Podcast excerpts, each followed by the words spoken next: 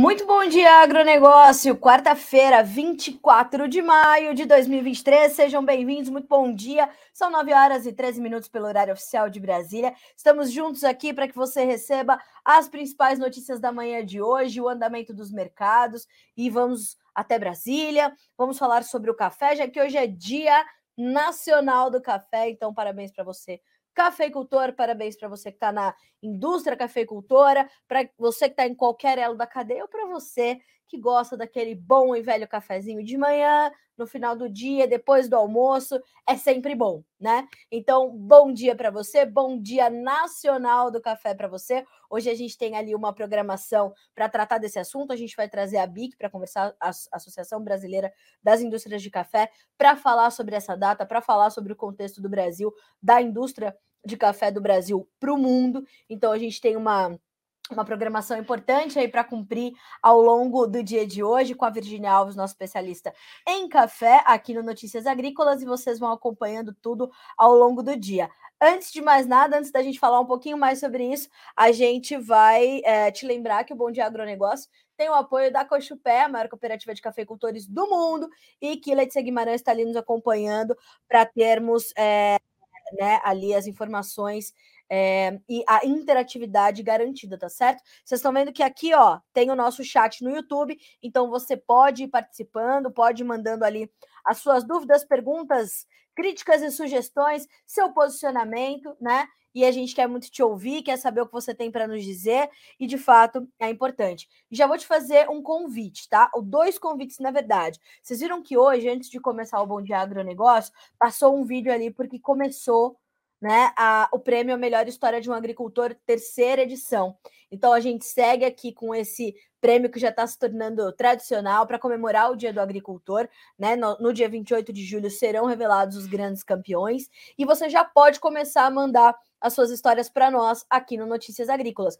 É muito, muito simples, né? Você vai fazer um videozinho de até dois minutos gravado na horizontal, certo? Então, contando a tua história, a, história da tua família, a história uh, da tua propriedade, como você chegou no agro, ou se você é, é, herdou essa atividade da tua família, está na tua genética, está no sangue, enfim, conte a sua história, mande para nós num vídeo de até dois minutos, não tem é, grande segredo, tá, pessoal? É só fazer esse vídeo de até dois minutos, aí cada um vai ali fazer como achar melhor.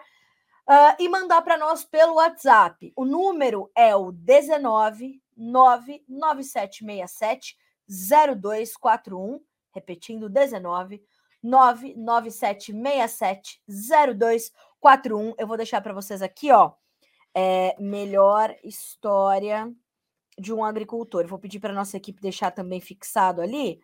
Uh, e esse prêmio, como eu falei, está na terceira edição, já é um dos prêmios mais tradicionais do agronegócio brasileiro e vai ser um prazer a gente contar 997-670241.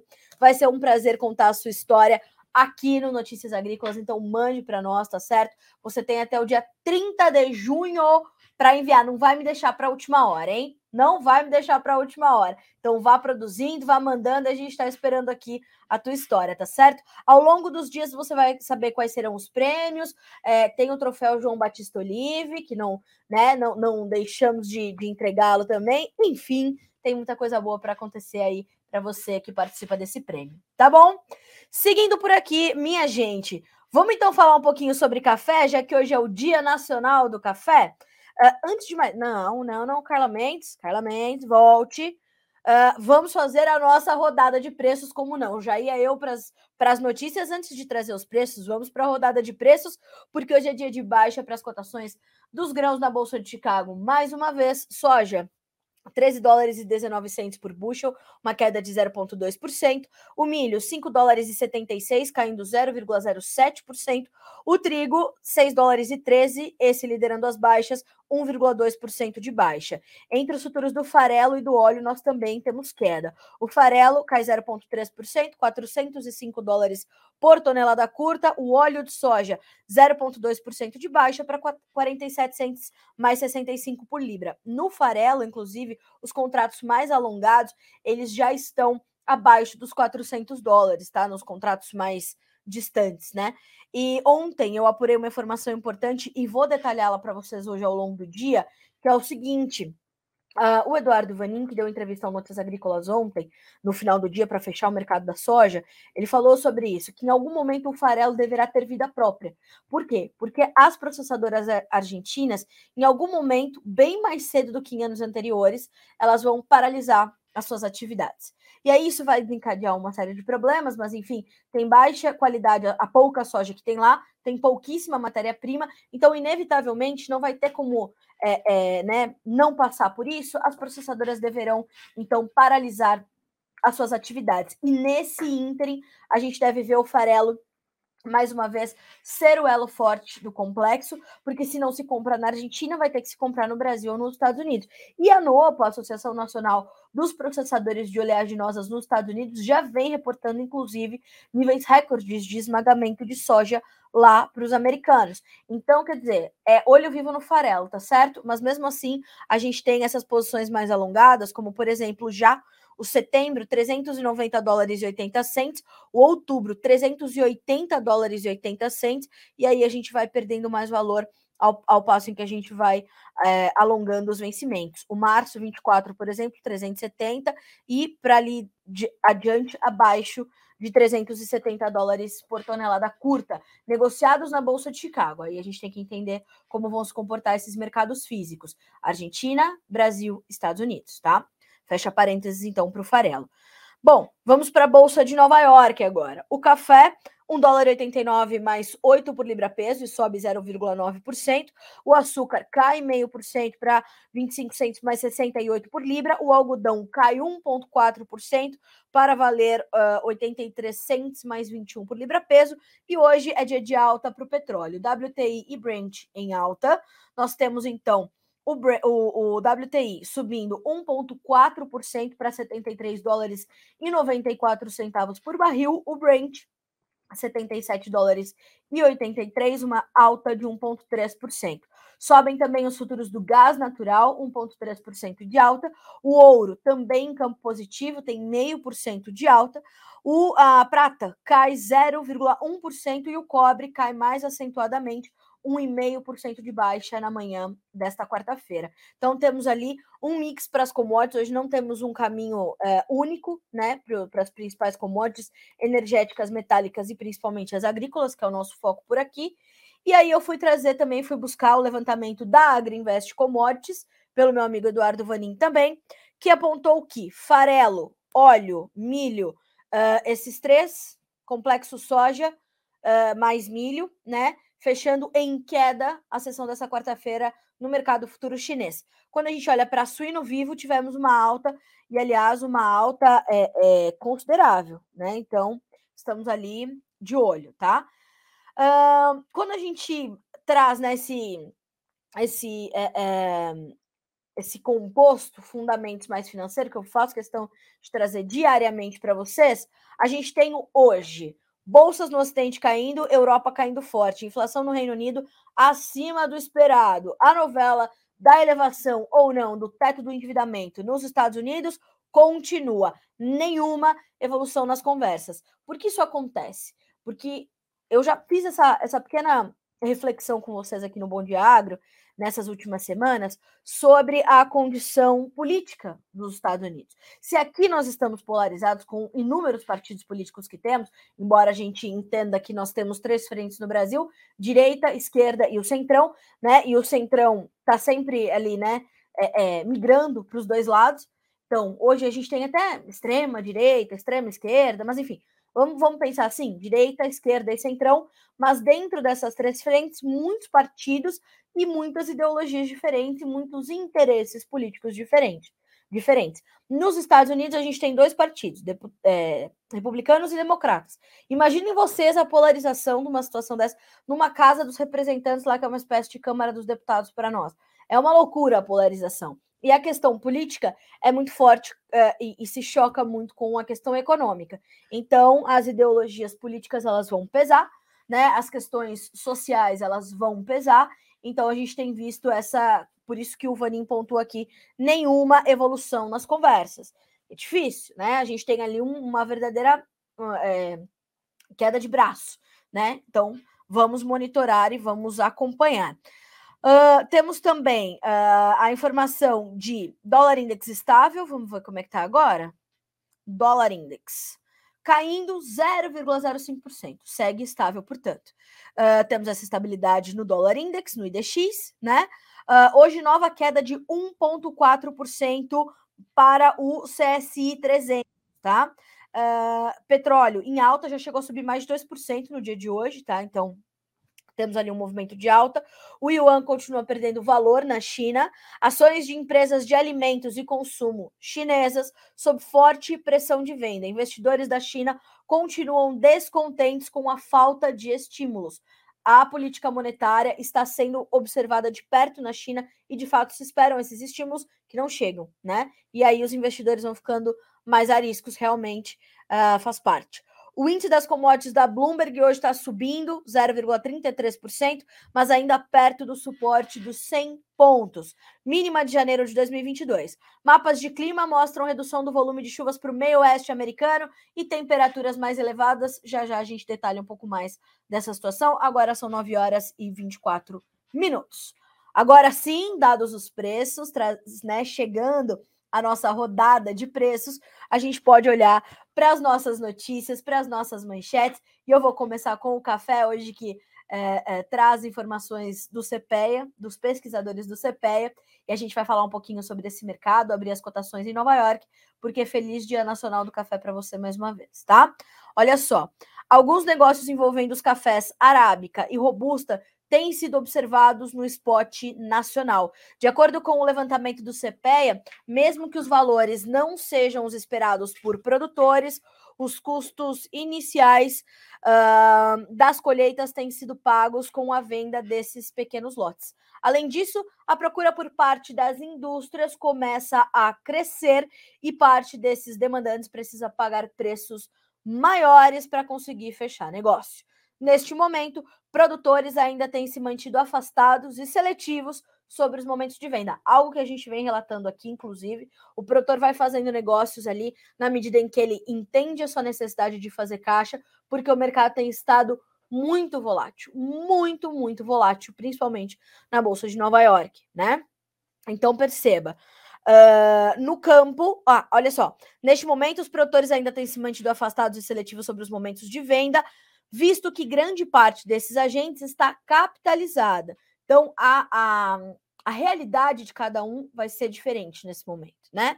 No campo, agentes consultados pelo CPEA têm opiniões divergentes sobre o volume de café que será colhido na safra brasileira 2023-24. Todavia, mesmo que seja de bienalidade negativa, estimativas da Conab indicam que a colheita dessa temporada deve ser superior à anterior e superior também à última de bienalidade negativa, tá?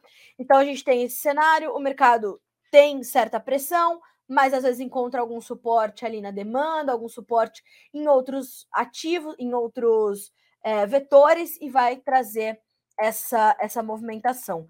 Na Bolsa de Nova York, nós temos preços em alta hoje, os preços sobem de 0,4% a 0,8%. O julho tem 1 dólar e 88 mais 85 por libra, o setembro 1 dólar e 86 mais 60, o dezembro 1 dólar e 84 mais 20, o março 1 dólar e 83 mais 90 por libra peso, tá bom? Bom, agora sim, eu quero trazer a situação, talvez a notícia do dia para Brasília e para para a política, né, é, que é a questão do primeiro dia das operações lá da Comissão é, Parlamentar de Inquérito, a CPI do MST, né? Foi um dia bastante pesado, nós estaríamos com o deputado Tenente Coronel Zuco nesta manhã de hoje aqui ao vivo no Bom Dia Agronegócio, ele teve ali um imprevisto, a gente vai remarcar essa entrevista, mas eu trouxe aqui, é, separei para vocês um vídeo de uma entrevista coletiva que ele deu ontem, na sequência desse, deste primeiro dia, que foi um dia bastante polêmico, foi pautado mais em ataques pessoais da oposição à bancada que comanda ali a CPI do MST, e inclusive isso ganhou mais repercussão na mídia do que efetivamente os trabalhos para se investigar as invasões de terra no Brasil, né? Uh, e gerou ali, claro, bastante polêmica. O deputado Zuco se manifestou, se posicionou, inclusive uh, trouxe uma nota ali que a gente vai disponibilizar para vocês no Notícias Agrícolas, né? Trouxe uma nota ali uh, de, de posicionamento, então logo houve essa essa, né, todo, todo essa, esse dia polêmico, no primeiro dia de, de atividades da CPI, e a gente vai ver agora esse vídeo, portanto, da coletiva do presidente da comissão, deputado Coronel Zuco. Vou pedir para vocês acompanharem. Na sequência, a gente comenta. As palavras do deputado Ricardo Salles não só apresentou um plano de trabalho coerente, é, direcionado com a pauta das invasões de propriedades, eu recebi com surpresa, na verdade, esta questão referenciada sobre postagens do ano passado, outubro novembro, no meu estado já tinha sido é, bem esclarecida. Inclusive, com a declaração do próprio chefe de polícia, tem isso é, transcrito em vídeo e transcrito, de que não havia nenhum crime ou liderança ou manifestação, atos antidemocráticos. Mas, infelizmente, justamente na semana que a gente abre um trabalho muito importante aqui da CPI, que vai investigar, sim, o MST e outros movimentos de luta pela terra, é, a gente vê que, não sei se foi é, requentada a matéria, mas lá no meu estado já tinha sido uh, trazido e tinha sido resolvido. Mas recebo com muito respeito, muita consideração e espero que a gente possa, o mais breve focar, o mais breve poder focar no nosso trabalho, que não será pouco. E da mesma pergunta que foi feita anteriormente, que a gente possa, nas próximas reuniões aqui da CPI, pautar os requerimentos. Temos várias diligências, temos convites, temos convocações. Vamos com certeza é, responder às narrativas que serão construídas é, pelo governo, que até o momento né, não se colocou uh, contra as invasões de propriedades é, privadas ou públicas. Então, nesse sentido, a gente recebe com muito respeito, com muita responsabilidade e vamos aguardar as próximas manifestações. Deputado, nesses requerimentos que serão analisados amanhã, é claro que tem da, da, da oposição, mas também tem do, do governo?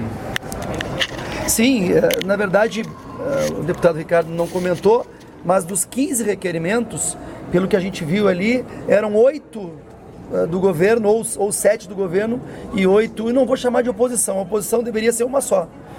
Todo mundo deveria ser oposição a invasões de propriedade. Então, na verdade, nós temos, uh, vou citar partidos ali, só do deputado uh, Newton Tato, eu posso dizer que são cinco requerimentos, se eu não me engano, ou mais. Então, nós estamos aqui fazendo um trabalho responsável, técnico e que vai chegar com certeza a vários esclarecimentos. Aos financiadores e organizadores, deputado. Desculpa. Como é que vocês vão fazer para não politizar a CPI? Não, não tem como não politizar, né? Mas a eleição de São Paulo passa pela CPI. Infelizmente, uh, é, é, bem importante que a imprensa é, realmente faça o seu trabalho e eu quero agradecer para que a gente possa realmente repercutir o que está sendo falado aqui dentro. Vocês terão aqui várias oportunidades para escutar convocações, convites, para participar das diligências. Então, com certeza, nós vamos ter, como eu disse, uma ideia de início, mas não sabemos como vai terminar. Bom, é, qual é a minha leitura, né, na minha modesta opinião, do que está acontecendo nesse momento? A gente quer mudar o foco, né? Então, a gente está ali tratando das questões da invasão de terra no Brasil, que, volto a dizer, é crime, né?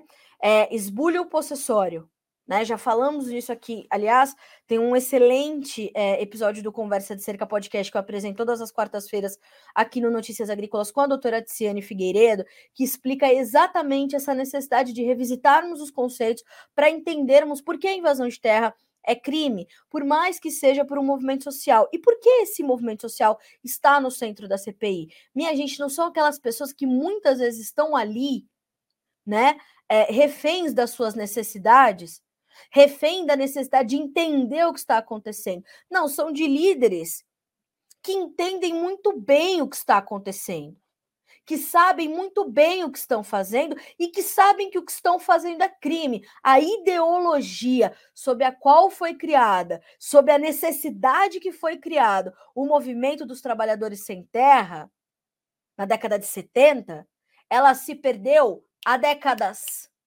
Porque nós tivemos ali líderes que deturparam o movimento. Simples assim, né? Então o que acontece? Estes líderes que já vivem distantes da realidade daquelas famílias e que aquelas famílias precisam ser atendidas. Isso é um fato, isso é inegável. É papel do Estado garantir essa reforma agrária feita dentro dos parâmetros da lei. Né, o ministro Carlos Fávaro tem de defendido muito essa, essa, esse diálogo. Ele diz assim: olha, é, é legítimo sonhar com um pedaço de terra. Eu concordo com o ministro neste ponto. Acho que é legítimo de fato. É papel do Estado identificar essas terras, é papel da União identificar essas terras que serão destinadas à reforma agrária. A reforma agrária é urgente, bem como é urgente a CPI do MST, porque invadir propriedade privada é crime. Direito à propriedade privada é constitucional, direito à reforma agrária é constitucional. Se tem lei para isso, se são direitos do cidadão brasileiro, eles têm que ser cumpridos nos parâmetros da lei. É isso que acontece. Não dá para a gente agora mudar o foco. Então, logo, o, o, o, o, deputado tome, uh, né, é, é, vença ali na, na eleição a presidência da CPI, agora a gente vai querer falar sobre outras coisas, e isso que ganhe visibilidade na, na mídia generalista. Então a gente precisa ouvir as pessoas, a gente precisa começar a ouvir os políticos, a ouvir as lideranças, a ouvir essas famílias assentadas, que não foi um nem dois casos que nós noticiamos aqui no Notícias Agrícolas de violência a essas famílias assentadas que não quiseram comprar um diálogo, que tinham que vender uma verdade que não era verdade. Se opuseram a fazer isso e foram violentadas. Então, quer dizer, a gente tem que investigar. E agora a gente quer mudar o foco. Não é possível, né? Então, segue, por isso é, eu trouxe essa, essa, esse posicionamento do presidente da CPI do MST, importantíssimo, né? Bastante claro, bastante eloquente. E agora a gente vai, claro, acompanhar, monitorar. O regimento da Câmara dos Deputados tem que ser seguido, o regimento da CPI tem que ser seguido, tudo tem que ser seguido. Mas essas guerras de narrativas, essas guerras retóricas, elas vão continuar limitando o Brasil. E a gente precisa acabar com essas guerras de narrativa. Cada um quer ganhar no grito mais alto que o outro? Minha gente, é 2023. Pelo amor de Deus. A gente tem que saber identificar o que tá bom, o que não tá bom. O que está dentro da lei, o que não está dentro da lei. A lei não está condizente, pois vamos revisar a lei. Acho que é mais ou menos por aí que a gente tem que caminhar. Mas isso, volto a dizer, é a minha leitura dos fatos até esse momento, né? Ontem foi o primeiro dia só de atividades, então vejam vocês que vai ser muito intenso, vai ser. Preparem-se porque as discussões serão acaloradas. Então, a gente vai acompanhar. Agora são 9 horas e 36 minutos pelo horário oficial de Brasília. Eu vou chamar para essa conversa agora o nosso convidado de hoje no Bom Dia Agronegócio, meu amigo Marcelo Debaco, para nos ajudar a entender esse movimento nos preços do trigo. Né? Os futuros do trigo hoje voltaram a ceder forte na Bolsa de Chicago, caem mais de 1% lideram as perdas ali no mercado futuro norte-americano, ao lado de soja, milho, farelo e óleo que também caem, e a gente vai buscar entender, portanto, a, o motivo dessa contínua pressão sobre os preços. Marcelo, bom dia, meu amigo, seja bem-vindo. Já bom vou dia, me desculpando. Já vou me desculpando pela minha intensidade antes da nossa conversa, porque acho que a gente precisa fazer o Brasil ir para frente, né, Marcelo? E não vai ser com essa guerra de essa guerra retórica, né? Essa guerra de, de narrativas. Bom dia, Carol, tudo bem?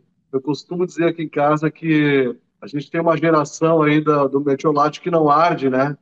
Do, do, as crianças que não caem mais de bicicleta, não se machucam mais, então virou. A gente tem uma sociedade aí de, de bunda mole, como se diz aqui no estado, desculpa o, o termo. É verdade. É, então, aí tu fala uma coisa, o cara já vai chorar num cantinho, ou ele tem o direito de, de te agredir porque ele foi agredido, porque é uma minoria, porque não sei o quê. Sabe, tem uma, uma discussão que se fala dessas narrativas, né? tem uma discussão de direitos, todo mundo só tem direito, eu, eu nunca vi ninguém tem obrigação, só direito. Então, Exatamente. em algum momento, o direito de um fere o do outro, e aí a gente tem que ir lá na Constituição buscar o que, foi combinado com a sociedade, né, através das câmaras dos deputados e dos senadores lá, quando foi feita a nossa Constituição.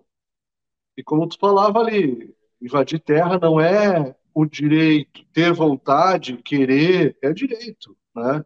A maior eh, reforma agrária que teve no Brasil, quem fez foi o Banco do Brasil, na época do café, quando houve a imigração italiana, os italianos vieram para ocupar o espaço, e os alemães também, o espaço da mão de obra escrava, que foi abolida a escravatura, e esses donos dos, dos cafezais, os grandes fazendeiros, não tiveram condições de manter suas propriedades, porque eles não trabalhavam, quem trabalhava era outra mão de obra. E aí os italianos acabaram se tornando grandes donos de terra, e depois os alemães, assim, houve uma distribuição da terra por necessidade e, e por inviabilidade de algumas atividades e outras sobrepuseram. E me parece que é o que vai acontecer sempre, né? A economia, a viabilidade do negócio é que vai mandar essa discussão retórica e não resolve nada. Pois é, a gente ainda vai, como eu falei, né, Marcelo, é, é muito. Uh é muito curioso, e a própria nota do, do, do, presidente da, da CPI do MST fala isso, é muito curioso a gente querer voltar a falar sobre essa situação uh, dele participar ali dos, dos, atos do dia 8 de janeiro, quando isso já tinha sido, inclusive, é, é, esclarecido e, e finalizado no estado dele, que é o estado o mesmo estado do seu, estado do Rio Grande do Sul, já havia sido finalizado. Agora querem trazer de volta, né? O ministro Alexandre de Moraes trouxe isso de volta à tona. Quer dizer, a gente vai trazer uma mudança de foco no momento em que ele assume. É complicado, é complexa. A política brasileira é algo que vai ser estudado. Quando o mundo não existir mais e a gente tiver outras populações dominando, vão estudar a política brasileira, porque há coisas que acontecem aqui, Marcelo Debaco, que até Deus duvida, meu amigo. É, e, e a gente percebe assim que é, nós temos pessoas eleitas, né, os deputados, os senadores, independente do da forma, eles foram eleitos e foram é, chancelados aí pela sociedade, os meios de comunicação e tudo. E aí tem gente que não foi eleita para nada, foi escolhida por um cara, é, em algum momento por algum benefício, alguma troca de favor, e eles é que estão mandando no Brasil hoje. Isso é uma, um contrassenso, e até eu fico assim perplexo de ver uma Câmara de Deputados com mais de 500 deputados e, senado, e mais de senadores, abaixando a cabeça e tentando cri, é, criar um diálogo sobre uma coisa que não tinha nem que discutir. Estão caçando deputados, daqui a pouco vão caçar a gente, vão tirar a gente do ar, vão caçar a minha vida porque eu falei contra. E é justamente esse o processo antidemocrático que a gente vê acontecendo de fato diariamente, né? Um tribunal superior de gente que não foi eleita caçando pessoas eleitas, ou seja, cadê a, cadê a realidade? Onde é que onde é que está a lógica disso? É uma coisa é, que quem... só né? quem investiga o investigado, o, o, investigador, né, Marcela? É mais ou menos isso que a gente tem que entender. Agora, meu amigo, coisas que a gente consegue responder, como por exemplo, essa pressão sobre os preços do trigo, tem justificativa para toda essa queda e ela tende a continuar, Marcelo? Sim, Carol, para as duas perguntas, sim, tem justificativa. A gente teve uma entrada atrasada da Rússia e da Ucrânia no mercado, eles ficaram praticamente seis meses sem participar da comercialização. Veio a liberação do canal de, de navegação seguro, mesmo durante a liberação, os primeiros meses, a gente só via embarque de milho, porque a Ucrânia usava a fronteira seca para exportar trigo o maior importador de trigo do período foi a comunidade europeia. Essa era uma das rixas do Putin sobre a liberação do canal. Mas ele mesmo, a Rússia mesmo, se beneficiou, porque para cada tonelada de trigo russo exportado, o governo russo recebe 70 dólares é, de imposto. Então, é uma receita que não pode, deixar, não pode ser esquecida. A Rússia tem essa receita. E outra coisa importante é que a gente vê muita gente falando, levantando a bandeira, porque a Rússia, porque a Ucrânia, porque eu vou pacificar, só que existe uma dependência de insumos, grandes países agrícolas, como é o caso do Brasil, depende dos insumos exportados pela Rússia e a Ucrânia também em sua parte, e nós precisamos que esse insumo continue barato para vender trigo, soja, milho, ovos, leite, carne, tudo que se produz nos preços que o mercado consiga acompanhar. Mas, Marcelo, é, essa, é, é, te preocupa esse momento, é, o atual momento da, desse conflito Rússia e Ucrânia e os impactos que isso tem, por exemplo, para o acordo ali de, de, de, da região do Mar Negro, porque foi renovado. Aí ontem, mais 60 dias até 18 de julho, de julho estamos salvos, o acordo está valendo. Agora, ontem a gente já via a Ucrânia reportar que a Rússia não estava fazendo o acordo valer, que estava ali impedindo alguns navios de, de, circular. Quer dizer, o que, que você. É, qual a sua leitura desse momento e como isso impacta não só para o mercado de grãos, mas também para o mercado de insumos? Olha, Carol, a, a inspeção dos navios ela não é só russa. Existe uma equipe lá de inspeções, existe a parte do acordo, foram mais dois portos inseridos no acordo, e parece que esses navios que iriam carregar produto ucraniano nesses portos adicionados não foram autorizados. Agora, isso faz parte do, do tabuleiro aí do jogo de xadrez da guerra.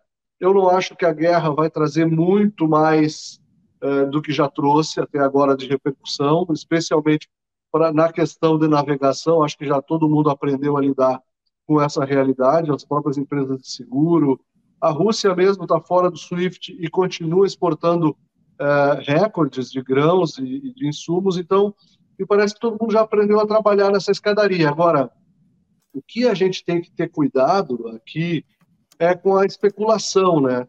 Nós tivemos uh, soja que saiu de 85 e foi a 200, teve produtor que não vendeu, vai mais. Pô, nunca na vida soja valeu mais do que 26 uh, eh, dólares o saco, chegou a valer 25, 28, né? E o pessoal achava que ia mais, ficou especulando. Então, esse é o ponto. Eu acho que a gente está especulando em cima de coisas que nós não temos é, para ganhar, nós não temos para perder o que a gente pensa em ganhar. E agora a situação, especialmente para o trigo, que é uma cultura de inverno e de maior risco, apesar de nós termos nós tivemos duas, dois verões aí bem castigados quanto à questão da produção gaúcha e paranaense de safra de verão, mas a safra de inverno é bem mais complexa, além da seca, a gente tem excesso de chuva na colheita, a gente pode ter geada na, na floração, existem vários fatores que podem prejudicar a cultura do inverno. Então, eu acho que é muito mais a gente apostar no clima. E uma outra coisa importante, né, Carol? Soja, é, nós temos 86% do soja do mundo produzido nas Américas. E trigo, cada vez se produz um pouquinho em cada lugar. Então a gente percebe, por exemplo, agora, daqui uma semana e meia, começa a colheita americana e canadense de trigo de inverno, que representa 70% do trigo desses dois grandes exportadores. Né? E que tem uma safra Sim. que vem sendo acompanhada aí, uma situação ruim de seca, especialmente a safra americana, e que agora, de repente, ficou boa ah, tá tudo bem, vai ter produtividade.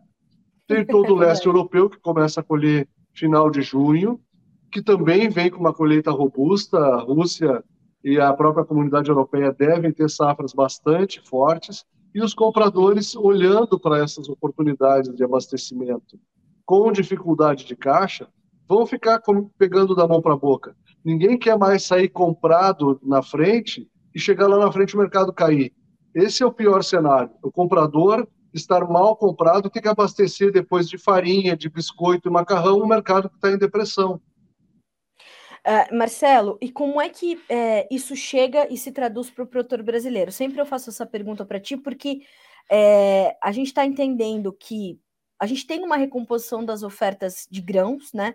Inclusive, ontem a gente fez uma entrevista sobre o fechamento do mercado da soja e a gente, eu até recebi aqui um comentário agora do Eduardo Ichenko do Prado, que ele diz o seguinte: oportunidade de negócio para ter margem saudável. Nossa, que frase infeliz, né? O Eduardo ficou bem, bem chateado com a, a, colocação ali que a gente trouxe no fechamento de mercado, que o produtor de soja ainda consegue fazer é, e, e, ter uma margem saudável significa que ele não está tendo ainda prejuízo, né, Marcelo? E a gente tem visto essa recomposição das ofertas de grãos pesando é, inevitavelmente sobre os preços. Eu, entrei, eu entendo que, portanto, para o trigo isso tende a continuar com essas robustas colheitas, como você acabou de pontuar, e eu imagino que o preço do Brasil não vai passar ileso uh, a esse momento, né? Exatamente. Tem um fator bem importante, Carol. Nós tivemos a primeira seca no verão, o pessoal renegociou essas dívidas com os seus credores, esses credores venderam esse papel, que se tornou um papel podre para eles, e o mercado continuou subindo. Então, existe uma, um comprometimento de garantias, ou seja, o crédito, o juro subiu 200% e a garantia desvalorizou tudo isso. Não sei se os 200, mas quase 100%, porque cada vez mais o produtor, os, os intermediários, estão com as suas garantias comprometidas e hoje os bancos escolhem para quem vão dar dinheiro, porque esse juro que nós temos hoje é a questão de oferta e demanda. Existe uma demanda muito grande por capital e não existe capital suficiente para atender essa demanda. E é por isso que os juros sobem tanto. Então é importante eh, perceber que o grande eh, problema começa no crédito. O produtor só vai fazer lavoura, só vai comprometer crédito se ele tiver garantias que valham o suficiente para o banco aceitá-las. E também existe a situação do seguro agrícola, que é um pepino, é uma granada sem pino que é colocada no bolso do produtor. Ele recebe, é, se receber o seguro, não representa toda a sua lavoura, existe um percentual da lavoura que é atendido pelo seguro, mas ele custa como se fosse 100%. Então, toda essa, essa engenharia do negócio começa a ficar desencontrada, as engrenagens começam a quebrar os seus dentes e começa alguma coisa a não andar. Então, se tem margem, sinceramente, para alguns deve ter, porque em toda crise tem gente que quebra e tem gente que cresce. Né? Exatamente. Nós vimos, nós vimos aí eh, na década de 80, principalmente no começo da década de 80, muitos gaúchos migraram para o Mato Grosso do Sul, depois para o Mato Grosso, e muitas famílias sucumbiram, faliram, muita gente se matou naquele tempo ali, depois com a é situação do governo Collor, lá 96% ao mês de inflação. Num dia, 86% a dívida do agricultor cresceu num dia, né, com a senhora Zélia Cardoso de Mello, que foi a nossa economista, que não era economista, esse é um outro acidente que a gente está tentando repetir agora, mais um, um, um amador trabalhando onde deveria ser profissional, e a gente percebe que essas coisas impactam no longo prazo. Então, o Brasil agora tem um retrocesso de preços que poderia ser absorvido pelo mercado, os produtores, as cooperativas, os cerealistas poderiam estar absorvendo isso, não fosse a especulação. Muita gente é, no lado da produção achando que sobe, está tomando dinheiro no banco a juro caro, Altíssimo. esperando que daqui a seis meses o mercado vai subir de novo. Se colocar o juro sobre o preço atual, vai ver que lá na frente ninguém paga esse preço. Então estão tomando isso no achismo sem fazer a conta. Esse é o grande risco. O custo de produção, desculpa que eu estou me alongando aí, Carol, Imagina, mas o custo favor, de produção sobe, o produtor economiza, ele usa menos. Então nós vamos ter menos semente de qualidade, nós vamos ter menos insumos de qualidade, nós vamos ter uma diluição de insumos, o produtor vai virar engenheiro químico, vai começar a misturar diesel com não sei o quê, para tentar espichar a régua dele e ficar devendo o menos possível. Então, o que eu diria, assim como é, eu estou chovendo no molhado, o produtor, todo mundo do mercado sabe que isso vai acontecer, nós vamos ter perda de qualidade e de produtividade. Qual é a saída? Venda o seu custo. Saia vendendo o custo. Então, se custa 35 sacos, eles já não são mais teus. Tu vai fazer a lavoura, esses 35 sacos não são mais teus. Vende e torce para ter feito um mau negócio. Porque o que é. sobrar da tua lavoura, o que sobrar da lavoura, aí tu especula quanto quiser. Olha, é, Marcelo, você está recebendo aqui dois, dois comentários muito importantes. Um é do Alban, que diz assim: Bom dia, Carla Toledo, Paraná. Grande Marcelo, autoridade intriga. Sempre bom ouvi-lo. Abraços. Então, realmente, o Alban, Obrigado, é, Alban. tem assino embaixo, realmente autoridade no mercado de trigo. E o Alberto Tesmer, que tem conversado muito conosco sobre as questões dessa, dessa gestão, falando exatamente o que você acabou de dizer, diz assim: ó, bom dia, Carla, boas informações, abraço, meu amigo Marcelo Debaco. E de fato, Marcelo, a gente tem, eu tenho falado isso quase todos os dias aqui no Bom Dia Agro, né? É, venda o teu custo, né? Venda o teu custo, garanta pelo menos o mínimo da tua margem, e eu acho é, é muito pertinente essa colocação. E resta para ter feito um mau negócio para vender melhor lá na frente, ótimo, mas pelo menos o teu custo está coberto. E é, é, muito bom a gente trazer a sua perspectiva, Marcelo, porque a gente começa a trazer para o produtor brasileiro que não se trata de algo para a soja, para o milho ou para o trigo. Não, a gente está nesse momento para os grãos, porque a oferta se recompôs, né, Marcelo? Sem dúvida. E a gente tem que lembrar, Carol, que o grão é matéria-prima, não é carne, não é máquina, não, não tem valor agregado. Então, para a gente conseguir que isso aí valha muito, alguém tem que perder. Alguém tem que perder safra, alguém tem que ter uma, uma tragédia, como aconteceu com o produtor argentino, uma pena, porque a gente se compadece bastante. Quando o produtor perde, a sociedade ali na frente vai perder em cascata, porque essa matéria-prima vai repercutir no custo dos outros produtos que são aliados a ela.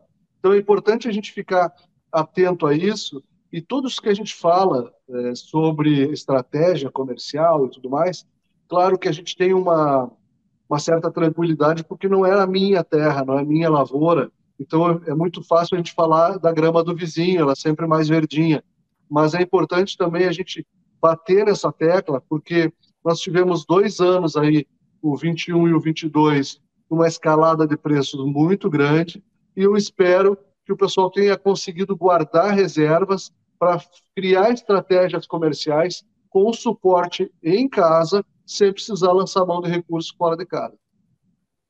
Bom, Marcelo, eu te agradeço demais por estar conosco. Para a gente finalizar aqui o nosso comentário, queria saber se você consegue me trazer algumas médias de preços de trigo para o produtor brasileiro, uh, que são base ali para a gente entender como é que os negócios estão fluindo nesse momento aqui no Brasil.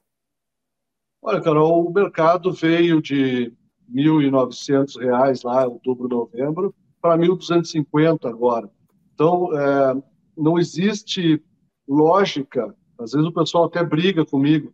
Não existe lógica do mercado cair se existe falta de oferta. Tem gente no mercado dizendo que vai ser muito ajustado, que não vai ter trigo suficiente, mas se fosse assim, o mercado não teria caído tudo isso, não é? Então, é importante que não se entre nessa onda de estatísticas numéricas feitas uh, num escritório, no ar-condicionado, sem ir para o campo. Nós fomos para o campo desde o plantio acompanhamos todo o desenvolvimento da lavoura e na colheita.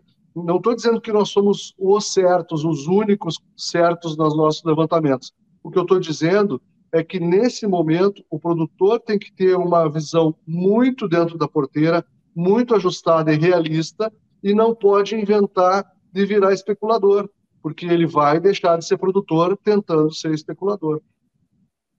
Marcelo, olha, é bálsamo para nós ter você com a gente. É, obrigada mais uma vez, meu amigo, por aceitar o nosso convite, por estar conosco no Bom Agro.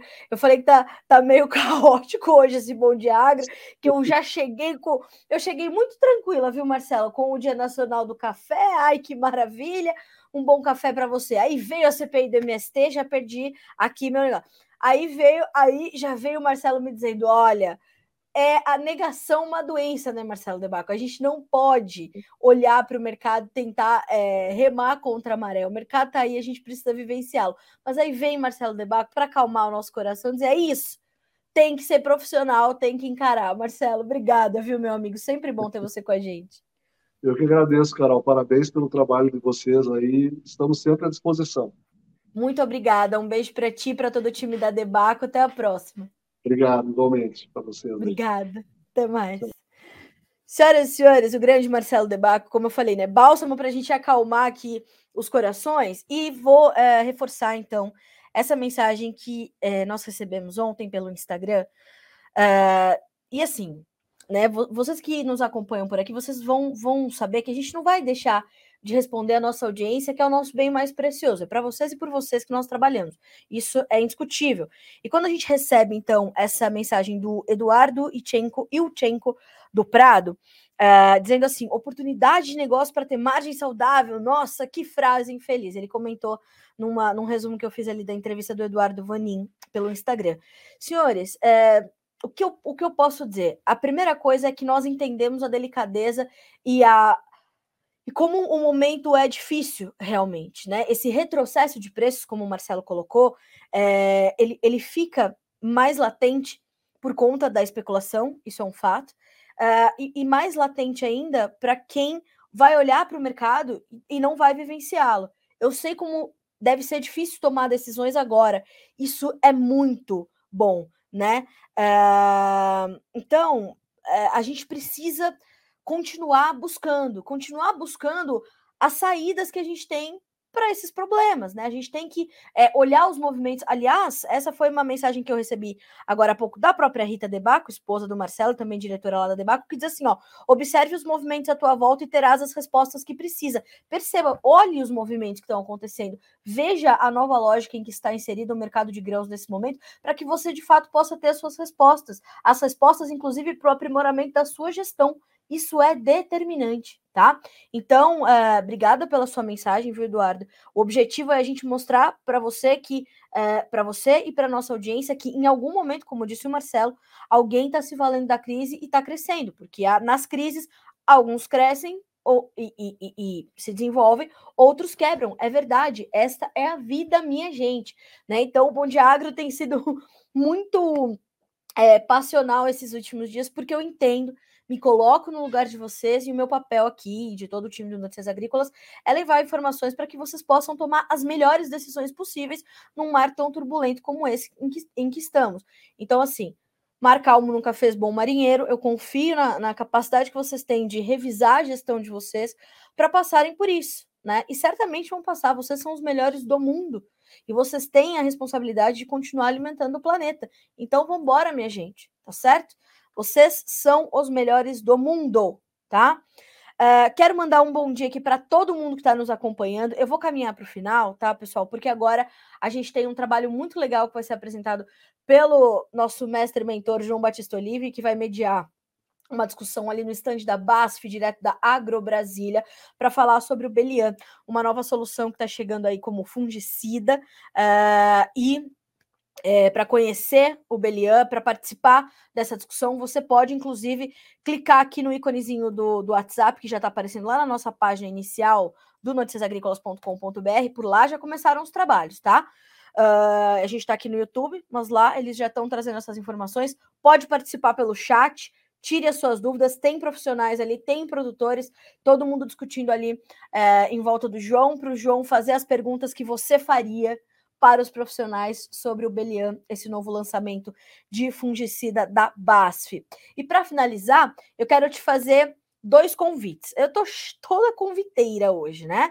Bom, o primeiro deles é para você já deixar um alarme aí no teu celular para acompanhar a partir das 9 horas da sexta-feira, 26 de maio, a nossa transmissão do Coffee Dinner Summit, que acontece direto de São Paulo, capital, com cobertura e exclusiva do Notícias Agrícolas e a cobertura de Virginia Alves, nosso especialista em café. Então, a partir da sexta-feira, dia 26 de maio, tá aí na sua tela o convite essa iniciativa do Café, o Conselho dos Exportadores de Café, né? O Coffee Dinner Summit, que já é um dos eventos mais tradicionais da cafeicultura brasileira, sexta-feira, a partir das 9 horas, horário de Brasília. E hoje, dia 24 de maio, é o último dia para você realizar a sua votação no prêmio mais admirados da imprensa do agronegócio brasileiro. Pois é, a votação foi prorrogada até hoje e você ainda tem essa quarta-feira para fazer seu voto. Notícias Agrícolas está concorrendo em duas categorias, site e canal digital, e nós também estamos concorrendo com dois podcasts, o Café em Prosa, apresentado pela Virginia Alves, e o Conversa de Cerca, que eu apresento aqui no Notícias Agrícolas. E nosso time de jornalista, com seis representantes, também estão concorrendo. Então, olha só, a gente tem Alexander Horta, Guilherme Dorigatti, Jonathan Simeão, Virginia Alves e Letícia Guimarães. Além de mim, que também estou lá, né, com essa honra e esse privilégio de concorrer ao lado desses meus colegas incríveis na categoria jornalista.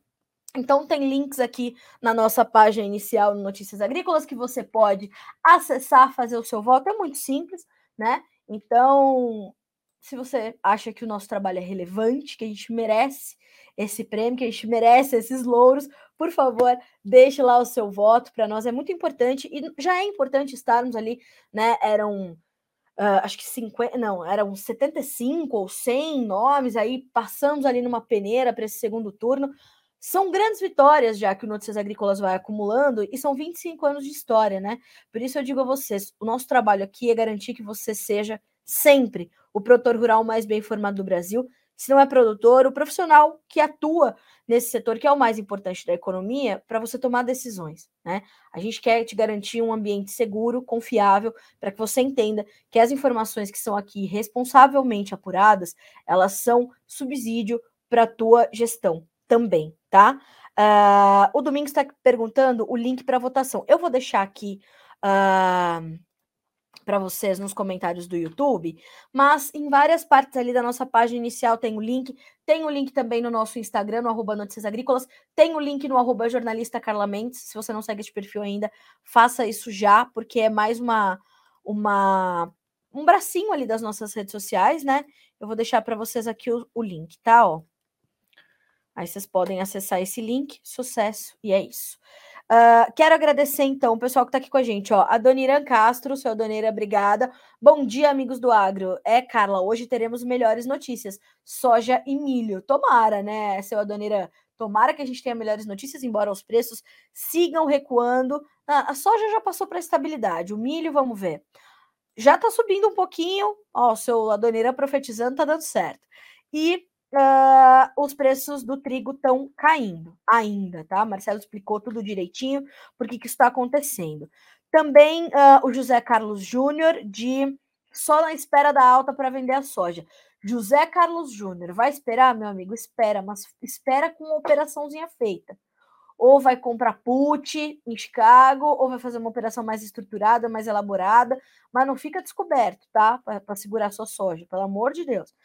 O Danilo Padovani, bom dia de Sacramento, Minas Gerais. O Domingos fala conosco de Marília, São Paulo. Uh, o Renato Lourenção fala conosco de Bauru. Excelente dia a todos. Obrigada, meu amigo, para ti também. Uh, o Paulo Roberto de uh, Suaçuí, Minas Gerais. Deus abençoe. Amém. Você também. Uh, o Miote de Luiz Eduardo Magalhães, da Bahia. Minha amiga Vanessa Fernandes, de São Paulo e Minas Gerais. O Udo Streflin, bom dia. Viva a agricultura. Viva. Ricardo Machado de Souza, de Catalão, Goiás, e os meus amigos aqui que eu já trouxe, e o seu Dário José Magnani uh, conosco também. Olá, bom dia, bom dia para o senhor também. Senhoras e senhores, a gente vai terminando por aqui. Já te convido a manter-se no noticiasagricolas.com.br para acompanhar essa discussão que está sendo apresentada agora pelo meu amigo Alexander Horta, ao lado do grande João Batista Olive, ali sobre o novo fungicida da BASF, o Belian. Você pode participar dessa discussão ou pelo chat ali do YouTube ou pelo, pelo WhatsApp, tá? Tem um botãozinho ali para você trazer essas informações. Tem um QR Code para você também escanear e mandar a sua pergunta para os profissionais que estão ali debatendo.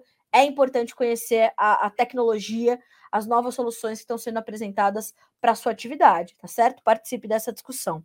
A gente vai ficando por aqui mas amanhã tem mais e já já, às 10h30, eu tenho uma conversa importante com o presidente da ProSoja Brasil, seu Antônio Galvão, para falar sobre esse momento dos preços e como a ProSoja, enquanto instituição de classe, enquanto representante dos sojicultores do Brasil, está recorrendo ao governo para algumas medidas ali de auxílio, tá? É importante você acompanhar 10h30, horário de Brasília. Estou te esperando aqui do ladinho no nosso outro estúdio. Fechado? Boa quarta-feira para você, bons negócios. Até amanhã.